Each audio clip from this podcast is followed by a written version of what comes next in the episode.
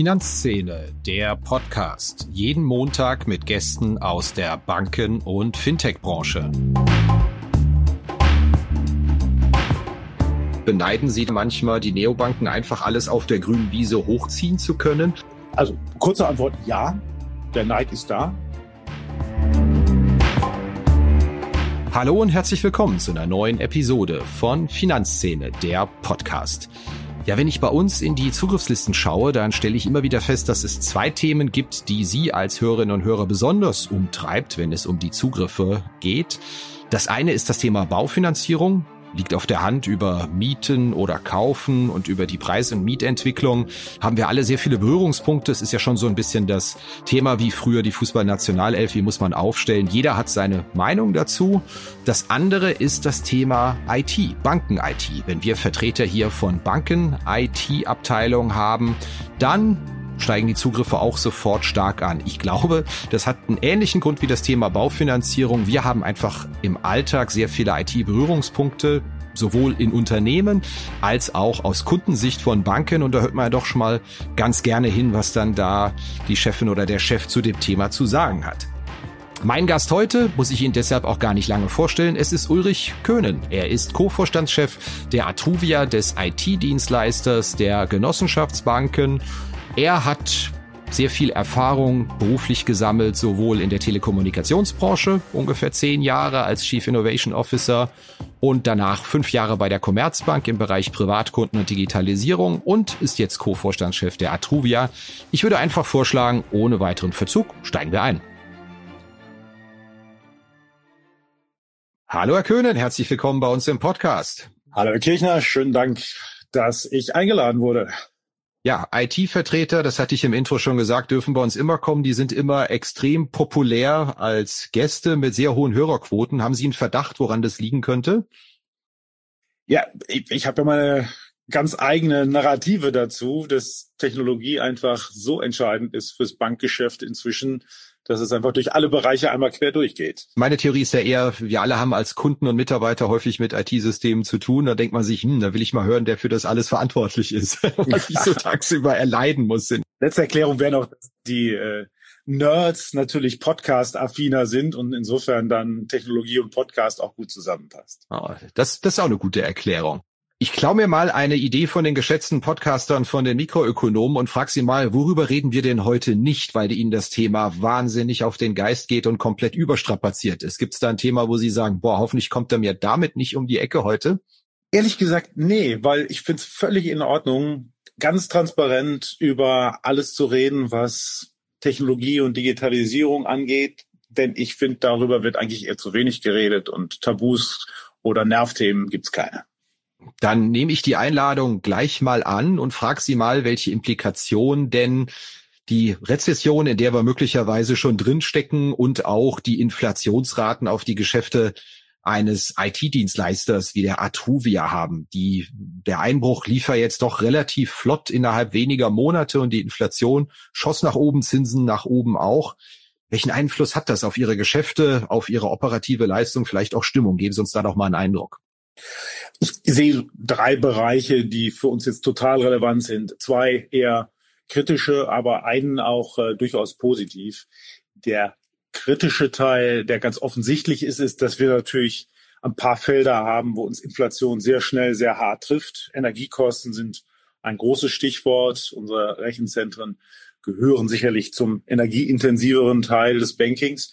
Und äh, da haben wir natürlich äh, jetzt eine Aufgabe vor uns. Wir kennen schon die 23er Werte, haben schon Strom eingekauft und müssen natürlich mit dieser ökonomischen Herausforderung umgehen, versuchen einen Gutteil zu kompensieren, aber müssen gleichzeitig auch unseren Banken die schlechte Nachricht überbringen, dass diese Kosten nicht komplett geschluckt werden können. Das ist, glaube ich, erstmal so der eine Teil, wo jetzt ganz unmittelbar ähm, die Auswirkungen zu spüren sind. Der zweite Teil ist ein bisschen mittelbarer. Ähm, das äh, hat damit zu tun, dass uns die Banken doch zunehmend signalisieren, dass sie erwarten, dass es äh, ökonomisch auch ein bisschen schwieriger wird. Das heißt, wenn man über Zukunftsthemen redet, hat das immer auch was mit Geld zu tun. Und wenn Geld weniger da ist, gibt es auch weniger Zukunftsthemen. Da müssen wir kreativ hinschauen, mit welchen äh, wie viel Wasser unterm Kiel wir trotzdem uns den Weg in die Zukunft bahnen.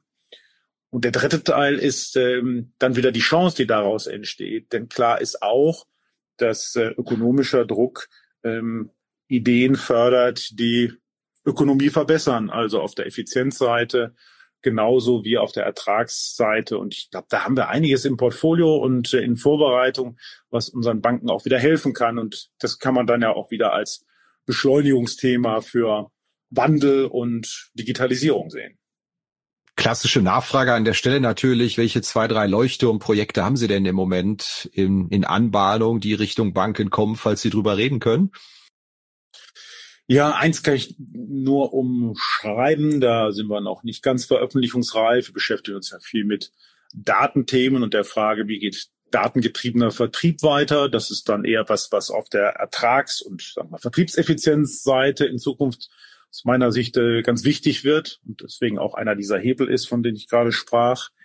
Wir haben natürlich ähm, die äh, Fortsetzung unserer Digitalisierungsoffensive, die jetzt auch wirklich spürbar ja, Lösungen äh, an den Start bringt, die vernetzt in der Omnikanalwelt wirken, also das Zusammenspiel von Kundenservice Center Lösungen, äh, App, Online-Banking und eben äh, ja der Beratung in der Filiale. Das wird jetzt sehr, sehr spürbar und bringt auch deutliche Mehrwerte und Effizienzen in der Bank.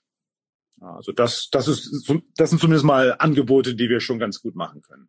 Wir haben gehört, der ganz große Digitalisierungsschub etwa in Sachen Kartenzahlung weg vom Bargeld hin zur Kartenzahlung post-Corona, der hätte schon wieder ein klein bisschen an Dampf verloren in den vergangenen sechs bis zwölf Monaten. Und es gibt doch tatsächlich ein paar Daten, die diese Theorie stützen. Beobachten Sie das auch im Genosektor oder läuft es da eigentlich in einer Linie seit Corona weiter hin zu digitaleren Prozessen weg von Bargeld und weg vom Filialbesuch?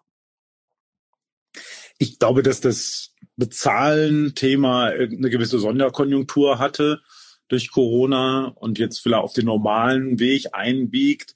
Aber das ist ja nur eine Facette von Digitalisierung. Die aus meiner Sicht viel transformativeren Themen, nämlich wie wollen Kunden morgen mit ihrer Bank interagieren und wie will eine Bank morgen den Zugang zu seinen Kunden finden. Das ist, glaube ich, äh, der entscheidendere Teil. Und da gibt es tatsächlich mal, ausreichend Dampf, sicherlich auch ein bisschen Nachholbedarf. Und da sehe ich überhaupt gar keine Abbruchkante, sondern ähm, klares Bekenntnis, da jetzt weiterzumachen. Wenn man sich mal ihre Biografie anschaut, auf der Seite der Atuvia, da steht der schöne Satz, Ulrich Köhnen steht für den Paradigmenwechsel der genossenschaftlichen Finanzgruppe. Das ist natürlich das, das ganz grobe Holz in Anführungszeichen, gleich ein ganzer Paradigmenwechsel. Für welchen Paradigmenwechsel stehen Sie denn da bei der Geno-Gruppe? Offensichtlich muss man ab und zu mal auf die eigene Webseite gucken. Wusste ich nicht, dass das da steht. Er hat sich das Erzie, Erzie. also ich würde mal sagen, wenn das stimmen würde oder wenn ich da was reininterpretieren müsste, dann wäre es tatsächlich dieser Paradigmenwechsel von der filialzentrischen Welt hin zu einer Omnikanalwelt. Und der ist tatsächlich ähm, sehr tiefgreifend. Äh, das ist aber auch nicht so schwierig vorauszusagen, äh, weil jede andere Branche und auch das Banking in anderen Märkten hat diesen Weg ja genommen. Und das ist was Gutes. Ja, auch da gilt wieder, die Chance überwiegt. Aber das ist natürlich was Tiefgreifendes und insofern ja etwas, was äh, andauert und was bei uns in der Gruppe natürlich mit unterschiedlichen Geschwindigkeiten und äh, äh auch mit unterschiedlichen Bedarfen in den einzelnen Banken äh, dann auch derzeit vorangeht. Sie haben eben schon das Thema Daten angesprochen und äh, haben selbst auch auf LinkedIn schon häufiger mal geschrieben, Sie sind erklärter Fan von Daten, viele Gastbeiträge schon veröffentlicht. In Interviews reden Sie gerne über die Datenanalyse. Können Sie uns da mal den Stand der Dinge schildern? Es gibt ja da auch durchaus den Konflikt mit dem einen oder anderen Datenschützer, über den wir bei Finanzszene auch berichtet haben, was die Genopläne in Sachen Big Data und Smart Data angeht. Wo sehen wir da eine Entwicklung bei, bei dem genossenschaftlichen Finanzverbund? Sie haben eben das Thema Vertriebssteuerung angesprochen. Worum geht's? Was haben Sie da vor? Naja, was ähm, nicht vertraulich ist, äh, ist, dass wir ja schon seit einer ganzen Zeit, seit über zwei Jahren im Verbund in einem äh, Projektmodus zusammenarbeiten, unserer sogenannten Smart Data Initiative unter der Leitung des BVR wo alle Verbundpartner und auch ähm, sogenannte Initiativbanken mit äh, an Bord sind. Dort haben wir uns dem Thema sowohl konzeptionell als auch ganz praktisch genähert und ja auch erste Lösungen entwickelt, bestehende weiterentwickelt, ähm, so dass man sagen kann, da ist ein Fundus an äh, Erfahrungen, aber auch an technologischen Lösungen entstanden, die jetzt auch wirksam werden in den Banken.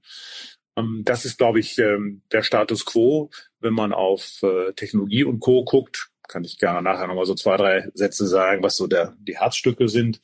Ähm, das Ganze steht natürlich immer vor einem Hintergrund, was darf man mit Daten? Und klar, ähm, egal wie viel da Politik ist und wie viel da wir, bewusste Gestaltung ist, der föderalistische Ansatz in Deutschland kommt da an gewisse Grenzen. Ne? Das äh, sehen wir gerade, wenn manche Landesdatenschützer mit eigenen Interpretationen ähm, unsere Banken angehen und sagen, Mensch, wir glauben, dass bestimmte Vorgehensweisen zu überprüfen und zu überarbeiten sind wenn solche Briefe reinflattern, dann gucken wir uns die alle gemeinsam natürlich an und schauen, was äh, steckt da an Kritik drin, die wir auch akzeptieren und nehmen und verstehen und wo wollen wir auch gegenhalten und sagen, sorry, wir sehen das ein bisschen anders, denn aus meiner ganz privaten Sicht hat die Datenschutzgrundverordnung einen soliden Rahmen geschaffen. Den muss man nicht mögen, aber der ist eigentlich relativ eindeutig. Da steht drin, dass wenn ich den passenden Anlass kenne, erkläre, äh, darlegen kann, dann kann ich auch ganz transparent Datennutzung für den Kunden äh, einfordern oder vom Kunden einfordern. So, was heißt das? Wenn ich einen Mehrwert erzeuge, dann ist es auch ehrlicherweise aus Kundensicht keine große Hürde zu sagen, ja, diese Daten darfst du von mir verwenden. Jetzt geht es natürlich um die Details. Ja, wie genau muss ich das machen? Wie äh, vollständig ausführlich äh, müssen solche Erklärungen sein? Bei uns sind das heute schon mehrere Seiten an Datenschutzerklärung, äh, um eine entsprechende Einwilligung abzugeben. Ähm, ja, jetzt kann man immer diskutieren, muss es noch genauer sein. Darum rankt sich eigentlich so ein bisschen dieser, äh, ich will nicht sagen Streit, aber diese Diskussion mit dem einen oder anderen Datenschützer wenn ich drauf gucke, was die Bundesregierung will, dann wundere ich mich manchmal, dass dieser Föderalismus doch solche Blüten treibt. Aber nochmal, da bin ich jetzt in einer Privatmeinung. Ganz offiziell heißt es, wir wollen konstruktiv mit allen Behörden zusammenarbeiten, um die richtige Lösung zu finden. Und das werden wir aus meiner Sicht auch. Kriegen wir da noch ein bisschen Speck an die Mehrwerte dran? Ich glaube, wenn ich die Fälle zum Teil richtig aufgelesen habe, über die sich auch ein paar Datenschützer mokieren, es geht im Kern auch darum, wie spreche ich Kunden an, digital oder per Post und vielleicht auch, was biete ich ihnen konkret an Produkten an, wenn sie sich einloggen. Habe ich das grob richtig zusammengefasst? Naja, der des Pudels Kern ist eigentlich die Frage, wie weit die Aufklärungspflicht geht. Das ist eine ganz entscheidende Frage, die da gerade diskutiert wird. Also muss ich sozusagen die verwendete Methodik für die Analyse offenlegen. Und da war so eine Diskussion, dass man quasi Verfahren für Verfahren dem Kunden sagen muss äh, und sozusagen auch explizit abfragen muss, ob der Kunde einverstanden ist. Das überschreitet, glaube ich, die Grenzen der Praktikabilität. Ähm, und insofern muss man jetzt mal raufschauen, wie kriegt man eine Vermittlung hin, dass Kunden verstehen, was mit den Daten passiert und gleichzeitig, und das ist immer die andere Seite, dem Kunden natürlich auch sagen, was sie dafür bekommen. Also wie viel intelligenter wird ihr digitales Banking, wenn sie der Datennutzung zustimmen? Wie viel besser können sie betreut werden? Und ich glaube, man muss immer beide Seiten der Medaille betrachten. Auf der einen Seite praktikable Zustimmungsformate, auf der anderen Seite aber eben auch gute Mehrwerte, wo Kunden dann einfach gerne sagen, klar stimme ich zu, ich kriege ja auch was dafür. Was das Thema Daten angeht, habe ich schon vor fünf, sechs Jahren von sehr vielen Bankenvertretern das Blau vom Himmel versprochen bekommen, was Big Data und Smart Data alles im Bankenbereich machen kann. Sehr viel gesehen habe ich da noch nicht. Dazu gibt es ja zwei Möglichkeiten. Entweder viele Banken schrecken immer noch und ihre IT-Dienstleister schrecken immer noch vor dem offensiven Einsatz zurück aus datenschutzrechtlichen Bedenken oder aber es läuft alles im Hintergrund und ich sehe es gar nicht. Welche Interpretation ist näher an der Wahrheit aus Ihrer Sicht? Beide stimmen. Ja. Also ich glaube, dass gegenüber ähm, den viel zitierten Big Techs, aber auch gegenüber meiner früheren Branche der Telekommunikation ähm, dann noch äh, deutlich Nachholbedarf ist. Einfach was das, äh, ja, ich will nicht sagen das Verständnis, das wäre ein bisschen hochtrabend, aber was so die Umsetzung von technologischen und inhaltlichen Möglichkeiten angeht. Also man kann viel mehr machen, sowohl auf der Frage, wie verarbeite ich die Daten, wie mache ich da äh, Sinnvolles draus, aber auch auf der Seite, wie bringe ich daraus den Mehrwert an den Kunden. Also ja, es gibt noch ein gutes Stück wie ich, glaube bei den meisten Banken, aber fast überall gibt's im Maschinenraum was, was sie im Zweifel eben nicht wahrnehmen. Und das sind dann eben zum Beispiel äh, bessere Selektionen für Kundenansprache. Ähm, natürlich gibt's auch heute noch den stumpfen Versand von der Werbe, äh, von der Werbepost, äh, weil man es vielleicht noch nicht besser weiß. Aber es gibt auch schon deutlich mehr Intelligenz in der Aussteuerung von Kampagnen, als man das wahrnimmt. Als betroffener Kunde weiß man das dann in dem Moment nicht. Also ja, ich weiß von dem einen oder anderen Maschinenraum, ähm, der schon sehr deutlich ähm, in die Selektion von intelligenten Kampagnen geht. Und das ist ja auch das Ziel des Ganzen. Es soll ja nicht invasiv sein, sondern man soll es ja nicht als negativ wahrnehmen, sondern als mehrwertig. Also beide Wahrheiten äh, sind vorhanden. Sie waren, glaube ich, über zehn Jahre zuletzt Chief Innovation Officer. Sie haben es selbst auch angesprochen in der Telekommunikationsbranche. Was haben Sie denn aus der Telekommunikationsbranche mitgenommen in Ihre Jobs in der Bankenwelt? Von dem Sie jetzt sagen, das ist gut wichtig, was ich da gelernt habe. Das machen wir jetzt hier im Bankenumfeld genauso. Da gibt's wahnsinnig viel. Das ist wahrscheinlich auch einer der Gründe, warum es jetzt schon etliche Jahre aushalte in der Branche. Ähm, so ein Satz, äh, den ich manchmal äh, loslasse, ist, ich sage, Digitalisierung ist ein bisschen ein Gleichmacher zwischen den Branchen. Es gibt einen neuen Werkzeugkasten von digitalen Möglichkeiten und Tools, den können viele Branchen gut gebrauchen. Und wenn man hinschaut, wo rechts und links zum Beispiel im E-Commerce oder eben auch in der Telekommunikation mit diesem neuen Werkzeugkasten gearbeitet wird, dann kann man ganz viel abgucken. Daten sind da eine Facette. Ja, die Telcos sind immer schon digital gewesen und ähm, die mal Logik, dass man, wenn man Daten vorliegen hat, dann einfach im Kundenkontakt auch was draus macht. Also schon vor weit über zehn Jahren eigentlich bei allen großen Telcos-Systemen im Einsatz gewesen, um ähm, ja, Tarifberatung, aber auch ähm, sowas wie Echtzeitanalysen von Kundenverhalten und anderen Dingen. Also alles das, was nicht irgendwie explizit verboten war, wurde mal ausprobiert. Und diese Neugier mit Daten Mehrwert zu generieren, ist definitiv was, was man übernehmen kann. Aber ein anderes großes Thema ist ähm, die äh, Selbstverständlichkeit, mit der in anderen Branchen äh, sozusagen Papier stigmatisiert wird, so würde ich es mal sagen. Also sprich, die ähm, Selbstverständlichkeit im Bankgeschäft an vielen Stellen doch noch auf papierhafte Prozesse zurückzugreifen, die habe ich persönlich nie verstanden, weil ich eben da aus dem Hintergrund komme, wo Papier einfach verboten war und wo man von vornherein versucht hat, alles so papierarm wie möglich zu denken und zu bauen. Und das ist ja nur ein Symbol dafür, äh, Prozesse einfach klug und digital zu denken, weil da hat das Unternehmen, in dem Fall die Bank, was davon, weil es einfach schneller und einfacher und kostengünstiger wird. Aber der Kunde hat auch was davon, weil es in aller Regel auch für ihn einfacher und schneller wird. Ich ersaufe als Bankkunde auch in Papieren. Immer wenn ich nachfrage, wird natürlich der Regulierer beschuldigt und nicht der Prozess äh, innerhalb der Bank. Äh, warum das so sein muss, dass man mir jetzt 114 Seiten neuer AGBs schickt, in Anführungszeichen. Es sind beide Facetten. Ne? Also natürlich gibt es diese Rechtsunsicherheiten, ob ich wirksam äh, mich entäußert habe, wenn ich äh, sozusagen die äh, reine digitale Variante verwende. Aber das ist nur der kleinere Teil der Wahrheit würden alle Banken per se eine digitale Kundenbeziehung unterhalten und ausschließlich papierlos äh, zum Beispiel über Postfächer und Co. Äh, kommunizieren und ausschließlich äh, eine App als Authentifizierungsmedium ähm, verwenden, dann wäre ein Großteil dieses Papierversands nicht mehr nötig. Aus der Telekommunikationsbranche kommt ja, glaube ich, auch der schöne Satz. Ich glaube, er, er wird dem Ex-Telefonica-Chef Thorsten Dirks zugeschrieben. Wenn Sie einen Scheißprozess digitalisieren, haben Sie einen scheiß digitalen Prozess. Ich weiß gar nicht, ob der den wirklich je gesagt hat, aber er ist schön und äh, man kann ihn nachvollziehen, glaube ich. Thorsten war lange mein Chef und ich war im Raum, als er diesen Satz geprägt hat. Insofern ist definitiv das äh, sein Satz. Also insofern oh. äh, kann ich, kann ich äh, sehr authentisch sagen, dass das immer sein Thema war. Ähm, und ja, genau, das ist der entscheidende Punkt. Ne? Wenn ich glaube, dass ich ähm, äh, ja, der Gesetzgeber ist, ist Teil des Problems, aber wenn ich glaube, dass ich ähm, in der eins zu eins Logik einer äh, persönlichen, filialzentrischen Welt äh, einen digitalen Prozess abbilden kann, dann habe ich eben nicht nach rechts und links geguckt. Ne? Dann habe ich eben nicht drauf geschaut, wie es jemand auf der grünen Wiese digital denkt. Äh, das sind so einfache Geschichten wie äh, wenn ich einen Kreditprozess habe, dann ist es total egal, an welcher Stelle im Prozess ich wie viele Daten vom Kunden erhebe.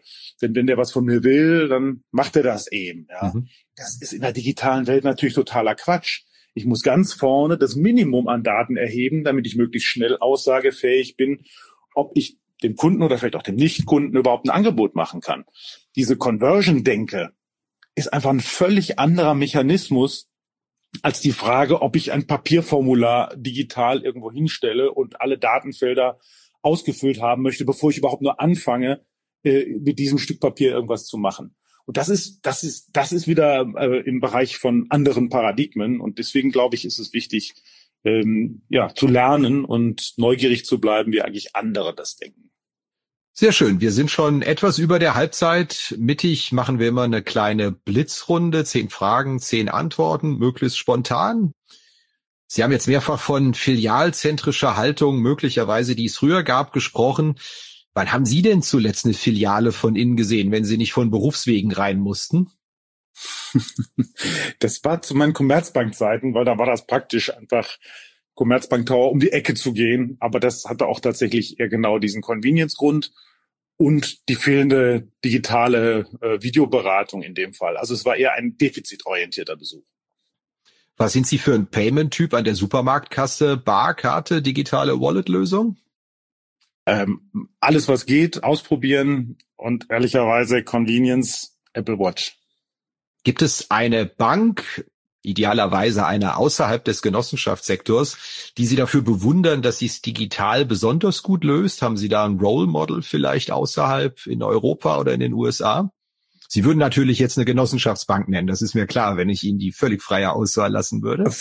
Naja, gut, ich, ähm, ich zitiere ganz gern oder nehme auch mal immer wieder Beispiele von der DBS in, ähm, ähm, in Singapur, die einen ganz spannenden Prozess hinter sich hat. Aber aus eigener Anschauung kenne ich die M-Bank in Polen sehr gut als Commerzbank-Tochter, die äh, auch echt äh, einen coolen Weg gemacht hat im Digitalen.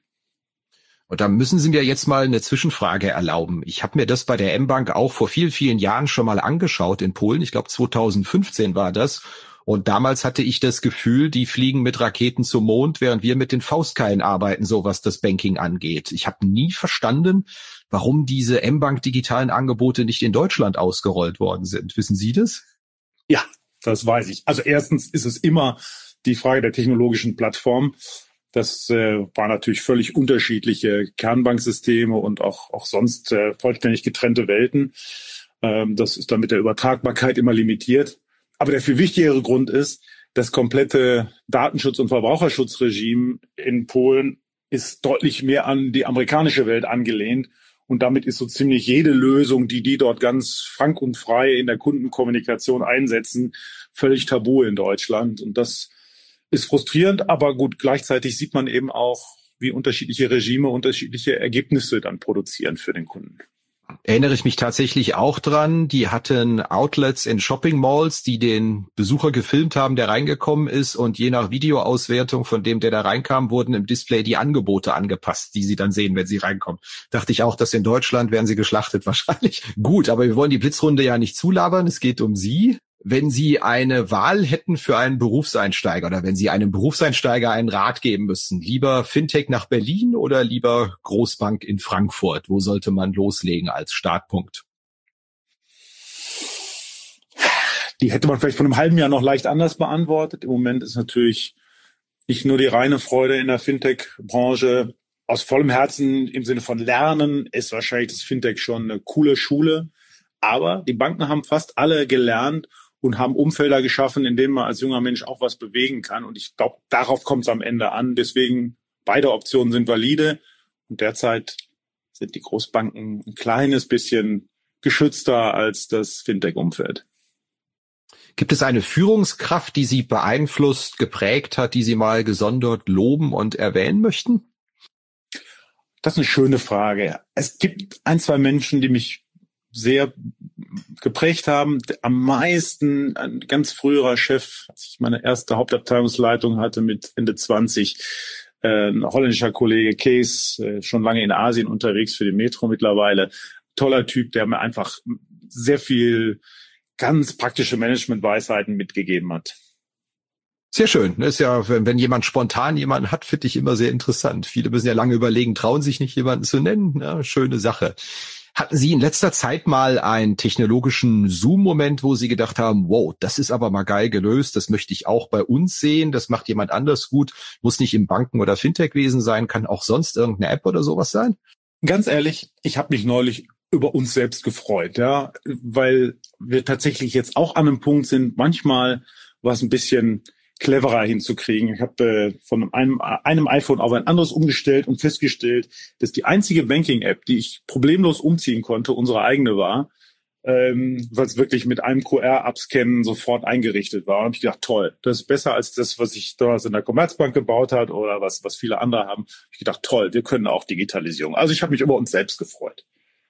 Das ist schön. Lustigerweise habe ich auch seit drei Wochen ein neues iPhone und hatte auch einen urischen Horror vor dem iPhone-Wechsel, weil ich mich erinnere, als ich mein letztes gekauft habe vor drei Jahren, war das ein Riesenproblem. Tatsächlich, da macht aber das gesamte Bankwesen, bis auf wenige Ausnahmen nennen wir jetzt mal nicht, große Fortschritte, dass das relativ komfortabel mittlerweile. Ich habe auch ein Genokonto umgezogen. Das hat tatsächlich auch sehr gut funktioniert. Chaka. Ah, das habe ich sofort mitgeschrieben. Das war unsere Blitzrunde. Ähm, sehr schön, hat großen Spaß gemacht. Ja, ich würde auch noch gerne dann ein weiteres großes Thema, das so einen ähnlichen Hype erlebt hat wie das Datenthema, das Thema Cloud Banking. Ich habe zumindest ein klein wenig das Gefühl, dass nach der Cloud-Begeisterung alles rüberzuschieben jetzt, und das liegt nicht nur daran, dass wir letztens jemanden hatten, der meinte, Cloud gibt's bei uns gar nicht, bei uns stehen die Server noch im Keller äh, im Podcast hatten, Herrn Elgeti. Ähm, ich habe das Gefühl, es gibt doch tatsächlich wieder einen etwas stärkeren Wunsch nach Robustheit, nach On-Premise-Lösungen in dem Zusammenhang. Wie ist da die Sicht der Atruvia drauf? Können Sie uns da eine kleine Einschätzung geben, wie Sie diesen Cloud-Banking-Markt sehen? Also zerfällt ja letztlich in verschiedene Aspekte. Ne? Das eine ist, dass die äh, ja, neuen Anbieter von Cloud-basierten Kernbanksystemen, die Mambus und Thought Machines dieser Welt, dass die einfach, äh, muss man mal neidlos sagen, einen sehr geilen Job machen. Ja, das ist schon einfach mal cool auf der grünen Wiese Kernbanksystem neu gedacht. Davor habe ich großen Respekt. Das hat aber mit uns insofern nichts zu tun, weil das ist für sehr klar umrissene Setups mit einer ähm, überschaubaren Komplexität, ähm, mit letztlich auch eher so einem Ein-Mandanten-Setup, ähm, kann man da heute einiges machen. Das ist aber natürlich vor allen Dingen für Neustarter, für Neobanken und andere relevant und insofern derzeit auch jetzt nichts, wo wir sagen, können wir ganz viel von abgucken und lernen. Das mal so für den, für den Markt der Kernbanksysteme. Was wir machen, ist genau am anderen Ende. Ja, wir sind ein Multimandantendienstleister mit komplexen Szenarien von Individualisierung, Produktvielfalt und Co. Das kann das muss man auch erstmal hinkriegen und das ist in dem Setup, wie wir heute noch sehr stark auch äh, im Kern Mainframe-basiert arbeiten, auch völlig in Ordnung äh, und muss jetzt auch nicht morgen in die Public Cloud umziehen. Das ist erstmal irgendwie andere Enden des Spektrums. Dass Public Cloud als Technologie Potenzial hat, davon sind wir schon fest überzeugt. Und insofern sind wir dabei, bei einigen konkreten Use Cases ähm, Public Cloud auch jetzt in die Nutzung zu bringen und zum Beispiel äh, im Bereich äh, von Test- und Abnahmesystemen einfach die Skalierfähigkeit und die schnelle Bereitstellung äh, zu nutzen, äh, aber auch die speziellen Toollösungen, zum Beispiel für Daten und Analytik, ähm, überhaupt mal nutzbar zu machen, weil die gibt's dann eben auch nur in der Public Cloud. Also daher sind klare Use Cases, die auch für uns Sinn machen. Und dann kommt der dritte Bereich, das ist diese ganze Datenschutz äh, und Safe Haven und Schrems 2 und so weiter Debatte, da kann man am Ende nur ähm, eine ja, risikobasierte Einschätzung vornehmen und sich entweder auf den Standpunkt stellen, dass diese Restrisiken, die in dieser ja, sich verändernden Welt von wo sind denn eigentlich politische Interessen vielleicht da, ja, muss ich Sorge haben, dass was auch immer Wirtschaftsspionage über Cloud-Lösungen passiert das ist dann, glaube ich, eher eine Frage des Zutrauens in die Welt als Ganzes. Wenn ich glaube, dass wir trotz aller Friktionen und Veränderungen eine globalisierte Welt haben, in der sowas gelöst werden kann und in der man vertrauen kann, dass meine Technologiepartner das gut tun, dann kann man auch große Themen und auch private oder ähm, ähm, vertrauliche Daten in eine Public Cloud geben. Das glaube ich persönlich. Ähm, aber ich verstehe auch, dass das keine ähm, Debatte ist, bei der jeder sofort springt und sagt, ja, ja, klar, ich vertraue allen und in den Verträgen steht ja alles drin. Also das ist immer wieder Überzeugungsarbeit. Lange Rede, kurzer Sinn. Ich glaube, man kann auch große bankfachliche Anwendungen in Public Clouds bei Hyperscalern unterbringen. Aber ich verstehe auch, dass da nicht jeder sofort springt. Es ging jetzt in Ihrer Antwort auch um Kernbankensysteme. Beneiden Sie da manchmal die Neobanken einfach alles auf der grünen Wiese hochziehen zu können? Wir wundern uns ja manchmal schon, wie schnell und vor allen Dingen zu welch offensichtlich günstigen Kosten das funktioniert, eine komplette Bankarchitektur hinzustellen. Also kurze Antwort, ja, der Neid ist da. Ähm, lange Antwort, würden wir auf der grünen Wiese etwas bauen, wie das, was wir heute haben, dann hätte das ja auch seine Vorteile darin, dass es eben nicht nur ein sehr einfaches Produktmodell unterstützt, sondern dass es auch Komplexität unterstützen kann. Weil nach wie vor lässt sich mit einem, mit Komplexität ja auch Geld verdienen. Jetzt will ich nicht sagen, dass Komplexität immer nur gut ist, aber Kunden sind ja bereit, für eine komplexe Lösung, für ein komplexes Problem, eine gute Lösung für ein komplexes Problem auch Geld zu bezahlen. Das sehen wir immer wieder. Und wenn ich die bereitstellen kann, hat das auch einen Wert. Deswegen schwarz-weiß ist das nicht. Wenn es zu meinem Geschäftsmodell passt, ist es, muss man neidlos anerkennen, ist diese Cloud Native und äh, sozusagen grüne Wiese-Welt eine tolle.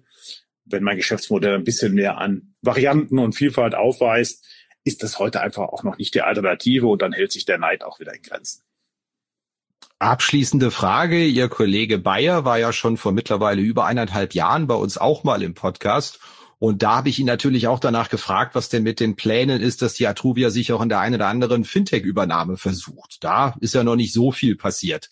Und ja, anderthalb Jahre später, Bewertungen vielerorts zusammengekracht, Finanzierung sind gefragt bewegt sich da die Atovia mal, schaut sie sich da um und kauft vielleicht hier und da mal was günstig gewordenes zu? Ein anderer Chef von mir hat immer gesagt, ich muss ja nicht gleich die ganze Kuh kaufen, wenn ich nur einen Liter Milch haben möchte. Deswegen gilt auch hier die Frage, wo ist es klug, intelligent zu kooperieren und wo ist es vielleicht eher auch eine Übernahme. Wir haben als Gruppe bewiesen, zum Beispiel mit äh, FinCompare, dass wir in einem guten genossenschaftlichen Modell mit mehreren Spielern im Verbund auch eine solche Übernahme stemmen können. Da haben wir ja nur auch äh, uns nicht nur finanziell wesentlich beteiligt, sondern auch den Prozess sehr stark von uns ausgestaltet oder stark mitgestaltet. Ähm, also damit, glaube ich, bewiesen, dass wir in einer solchen Rolle sein können. Aber nochmal, nicht automatisch macht da eine Übernahme Sinn. Äh, wir arbeiten sehr stark an unseren Fähigkeiten, unsere Plattform weiter zu öffnen, intelligent zu öffnen und damit überhaupt auch erstmal äh, kooperationsfähig zu werden. Denn es hilft mir nichts, ein Fintech zu kaufen, was ich nachher nicht sinnvoll integrieren kann, weil was mache ich dann damit? Ist es schon auf dem Arbeitsmarkt zu spüren, dass es in Berlin doch einen spürbaren Abschwung in der Technologie-Fintech-Branche gibt, dass es ihnen leichter ist, Leute zu finden oder die Leute nicht so schnell fliehen Richtung Hauptstadt bei Ihnen? Naja, selbst die Berliner sind ja örtlich weniger beweglich als, äh, als vielleicht die frühere Arbeitsgeneration das war. Also ich will sagen, wären wir mit einem großen Standort in Berlin, glaube ich, wäre es spürbar. Das sehe ich bei allen, die so im Netzwerk in Berlin gerade rekrutieren, ähm, dass da was sich bewegt. Dadurch, dass wir in Berlin lediglich einen Druckstandort haben und insofern keine, ähm, keine Softwareentwicklung oder andere Dinge, ist das doch nicht so greifbar. Fakt ist, wir können unsere Stellen ganz gut noch besetzen und ähm, haben auch durch die Neuausrichtung, Rebranding und Co. alles in allem einen sehr ordentlichen Track Record. In den letzten zwei Jahren haben wir über 1000 Menschen allein in unserer AG eingestellt ähm, und das zeigt, dass wir offensichtlich ähm, ausreichend attraktiv sind. Das ist erstmal die allerwichtigste Botschaft für uns.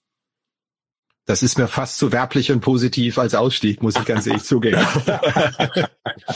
ah, dann frage ich Sie jetzt nochmal, was der Plato-Brief schrieb, dass Sie nochmal die Genossenschaftsbanken um eine Milliarde anpumpen mussten für ihre Investitionen und wegen ihrer Kosten. Das stimmt schon.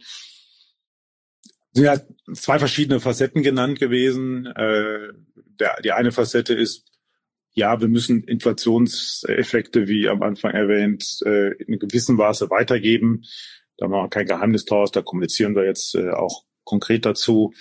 Ähm, der zweite Punkt war ja auch etwas anders geframed. Ja, da steht ja durchaus auch drin, dass unser Finanzierungsmodell heute per se erstmal begrenzte Spielräume hat. Und insofern ist es wichtig, die Diskussion zu führen, welche Spielräume im Sinne von Zukunftsinvestitionen braucht denn Technologie? Und diese Diskussion führen wir. Das ist keine Battlebrief-Diskussion. Das ist auch nicht unser Interesse. Ich sage immer, in meiner Bonusvereinbarung steht äh, weder Umsatzwachstum noch irgendwie Ergebnismaximierung drin. Ähm, und insofern habe ich ein anderes Ziel, nämlich die richtige Investitionshöhe und die richtigen Themen zu identifizieren, die unsere Banken voranbringen. Das merke ich mir für meine nächste Gehaltsverhandlung. Es geht nicht nur um das Hier und Jetzt, es geht auch um die Spielräume, die ich mir schaffen muss, sozusagen mit meiner Gehaltsforderung. Das ist eine schöne, schöne Formulierung. Ja, das war's wieder mit dieser Episode von Finanzszene, der Podcast. Wir sagen danke fürs Zuhören, freuen uns über Ihr Feedback unter redaktion.finanz-szene.de. Kontaktmöglichkeiten auch über Threema in den Notes zu diesem Podcast. Vielen Dank. Redaktion und Host Christian Kirchner. Coverdesign Elida Atelier Hamburg. Produktion und Schnitt Podstars bei OMR Hamburg. Musik Liturgy of the Street von Shane Ivers www.silvermansound.com.